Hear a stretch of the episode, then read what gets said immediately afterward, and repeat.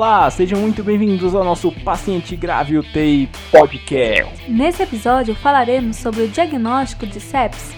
Então vamos lá.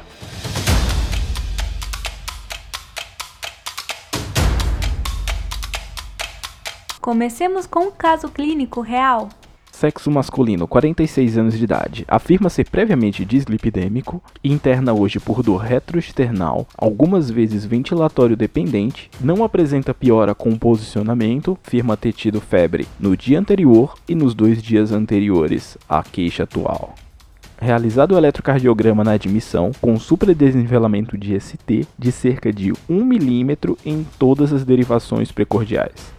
Mesmo com um caso muito estranho, opta-se pela realização de trombólise química, troponina T ultrassensível admissional bastante elevada. O valor de corte seria de 17, mas o valor admissional é de 900. Você admite este doente na UTI após a trombólise, relativamente sonolento, com a pele um tanto pegajosa, pressão arterial limítrofe, taquicárdico, febril com a temperatura axilar de 38,6 e o eletro da admissão ainda indicando supradesnivelamento pequeno de ST em todas as derivações precordiais. O doente ainda queixa-se de dor com a mesma intensidade e com aspecto semelhante àquele relatado no quadro inicial.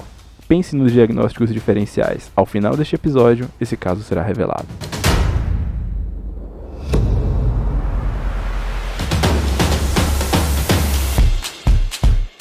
Quais os conceitos básicos de infecção, bacteremia e sepsis? Já para iniciar, pedimos a você, ouvinte, que esqueça os conceitos de Quicksilver, esqueça guidelines, esqueça os scores de sepsis. O que queremos inicialmente é que você entenda o conceito real de sepsis. O que, que diferencia sepsis de infecção, de bacteremia e de disfunção multiorgânica. O conceito de infecção indica a presença de uma bactéria no local estéreo, ou de um vírus, ou de um fungo, ou de um parasita, em um lugar previamente estéreo, causando lesões nesse lugar. Pode haver infecção de lugares não estéreis? Pode, como infecção intestinal. Mas aí nesse caso, existiria um crescimento de uma população de bactérias diferente e agressão de um lugar que inicialmente não tinha bactéria. Quando essas bactérias, ou vírus, ou fungos, ou parasitas chegam na circulação sistêmica, isso é chamado de bacteremia, ou viremia, ou parasitemia. Então, esse emia seria de circulação de agentes infecciosos. Já a sepse seria quando o organismo reconhece que aquilo está presente e começa a reagir, mas reage de uma maneira desproporcional. Você pode ter uma reação apenas local, não levando a sepse? Pode. Você pode ter simplesmente uma sinusite, um impetigo, ou alterações que não levam a uma repercussão sistêmica muito grande. Como vamos ver adiante, no estado de sepse, o organismo já liberou várias substâncias, citocinas, interleucinas, quimiocinas, que vão atuar de uma maneira sistêmica em órgãos diferentes daquele onde se iniciou o processo. Vamos colocar, por exemplo, uma pneumonia. Um doente séptico por pneumonia pode evoluir com rebaixamento do nível de consciência, oligúria, hiponatremia, hipercalemia, plaquetopenia, hiperbilirrubinemia. Então são órgãos que não têm relação direta com o pulmão, mas também são agredidos por todos os fatores liberados durante a sepse. Então veja que uma infecção pura e simples, uma bacteremia, são condições completamente diferentes da evolução para a sepse não necessariamente precisa evoluir para, mas sepse já por si só carrega o conceito de disfunção orgânica. Pode ser apenas um, um órgão ou sistema separado ou vários ao mesmo tempo. A síndrome de disfunção multiorgânica também pode estar relacionada à sepse, mas pode também estar relacionada a um infarto, um trauma, uma cetoacidose diabética, então é uma síndrome também, mas um estágio final de uma evolução de disfunção de vários órgãos e sistemas ao mesmo tempo. Fazendo um resumo então, uma infecção seria uma lesão de um lugar previamente estéreo por um agente infeccioso, bacteremia circulação desse agente no sangue e sepse uma síndrome inflamatória relacionada a um agente infeccioso, que pode ou não evoluir para síndrome de disfunção de múltiplos órgãos e sistemas.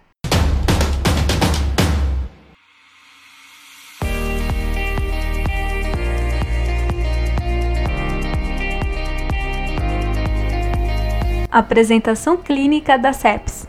Como dito anteriormente, na sepse existe a liberação e ativação de várias citocinas, interleucinas e vários agentes inflamatórios pelo organismo, na tentativa de acabar com aquele processo infeccioso que está em vigor. Todo esse processo leva à ativação de uma cascata inflamatória que traz consigo vários sinais que podemos utilizar para o diagnóstico da sepse.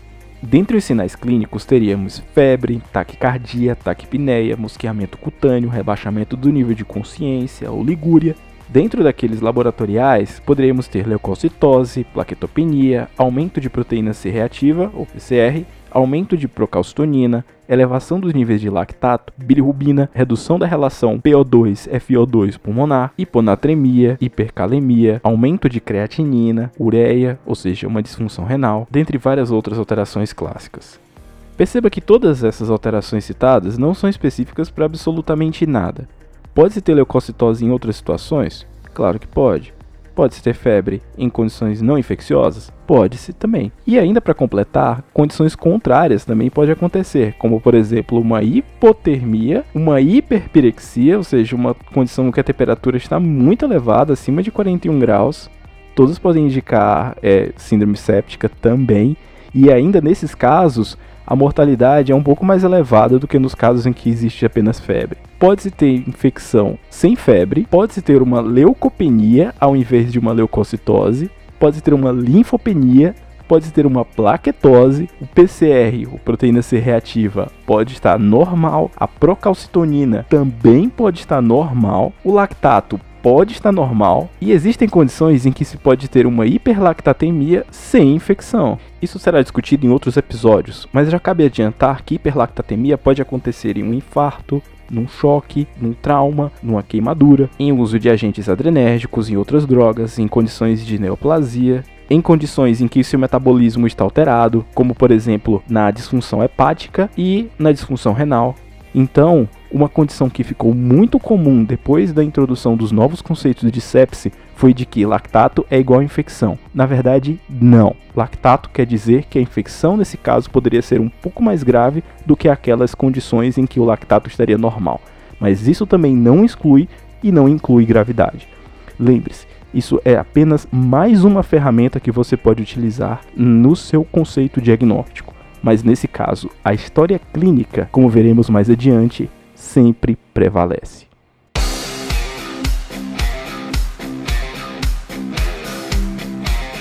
Muito difícil de dar o diagnóstico. Não é melhor já iniciar um antibiótico de uma vez? sepse também é difícil de dar o diagnóstico. Então, para completar ainda mais a dificuldade, vamos dizer que você iniciou antibiótico para aquele doente. Eu acho que é infecção, vou começar antibiótico mesmo assim. E o doente piora. E agora, o que, que você vai fazer?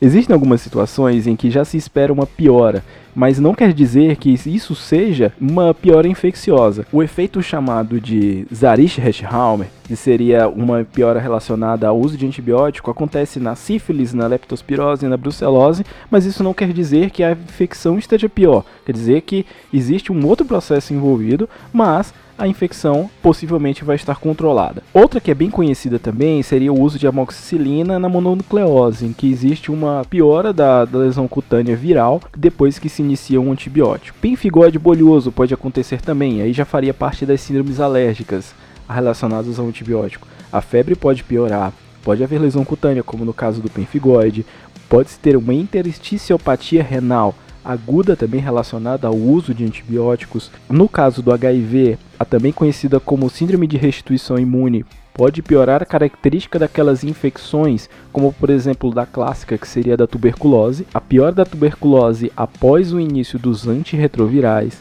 E algumas vezes você começou um antibiótico e a síndrome clínica do doente só piora, a leucocitose só piora, a plaquetopenia só piora. Talvez aquilo não seja necessariamente uma infecção, simplesmente. E agora?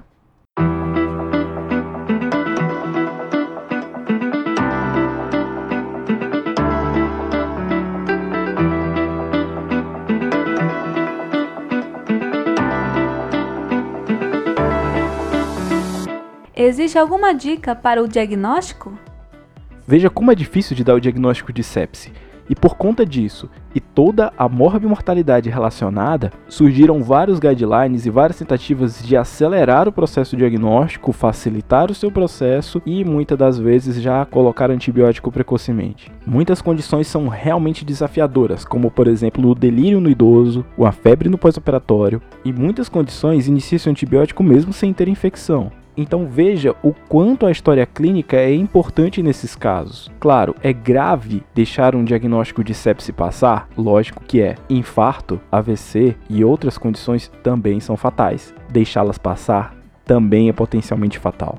Então, no fim, para o diagnóstico de sepse, deve-se ter a história clínica detalhada do doente ao máximo possível, tentar identificar o foco da infecção, até nisso vai guiar o seu antibiótico, quais as disfunções relacionadas e onde se deve atuar. Apenas uma leucocitose com hiperlactatemia não quer dizer infecção, mas uma história clínica de tosse, febre, iniciada há poucos dias, leucocitose, hiperlactatemia, muito provavelmente estejam remetendo a uma infecção com evolução à sepse.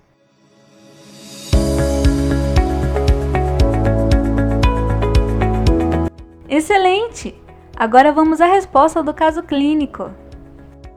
Aquele nosso caso clínico do doente com febre, dor torácica ventilatório dependente, ainda admitido com febre na UTI, troponinas elevadas, um eletro que caracteristicamente não é supra de ST, mas que dá um pouco de dificuldade por conta da elevação de troponinas e da história já de dislipidemia contada pelo doente, nos levam a alguns diagnósticos diferenciais, dentre eles tromboembolismo pulmonar, um infarto agudo do miocárdio e uma miocardite.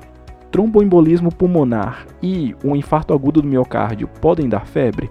Podem, geralmente febres com temperaturas um pouco baixas, classicamente abaixo de 38,5 de temperatura. Só isso poderia excluir nosso diagnóstico? Não.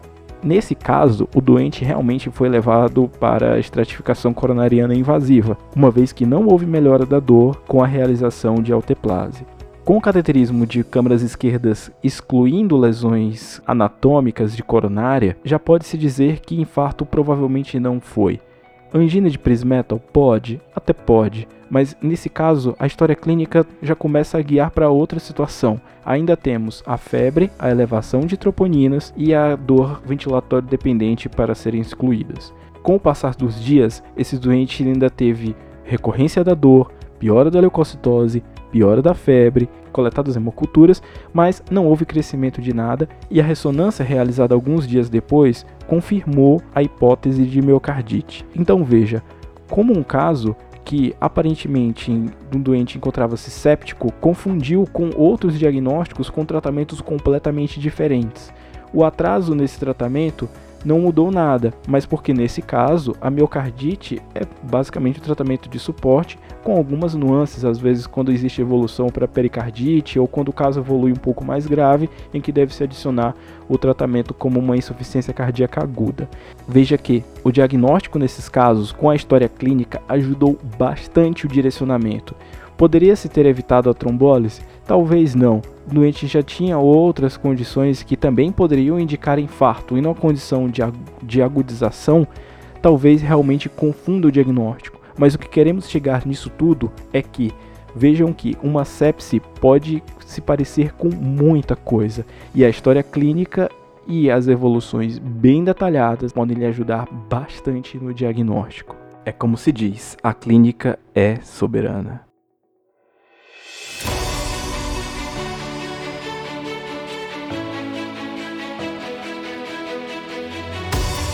Isso é tudo, pessoal. Curtam, compartilhem e espalhem esse podcast pelo mundo. Estamos com uma parceria com o grupo Tá de Clinicagem. Acessem o podcast deles e fiquem atualizados sobre os assuntos de clínica médica. Procurem pelas mídias sociais, no Instagram, Facebook, bem como nas mídias de podcast, Anchor e Spotify. Acessem o nosso blog blog.pacientegraveuti.com.br. Meu nome é Ben Lincoln. E o meu, Juliana Passos. Até, Até a, a próxima. próxima.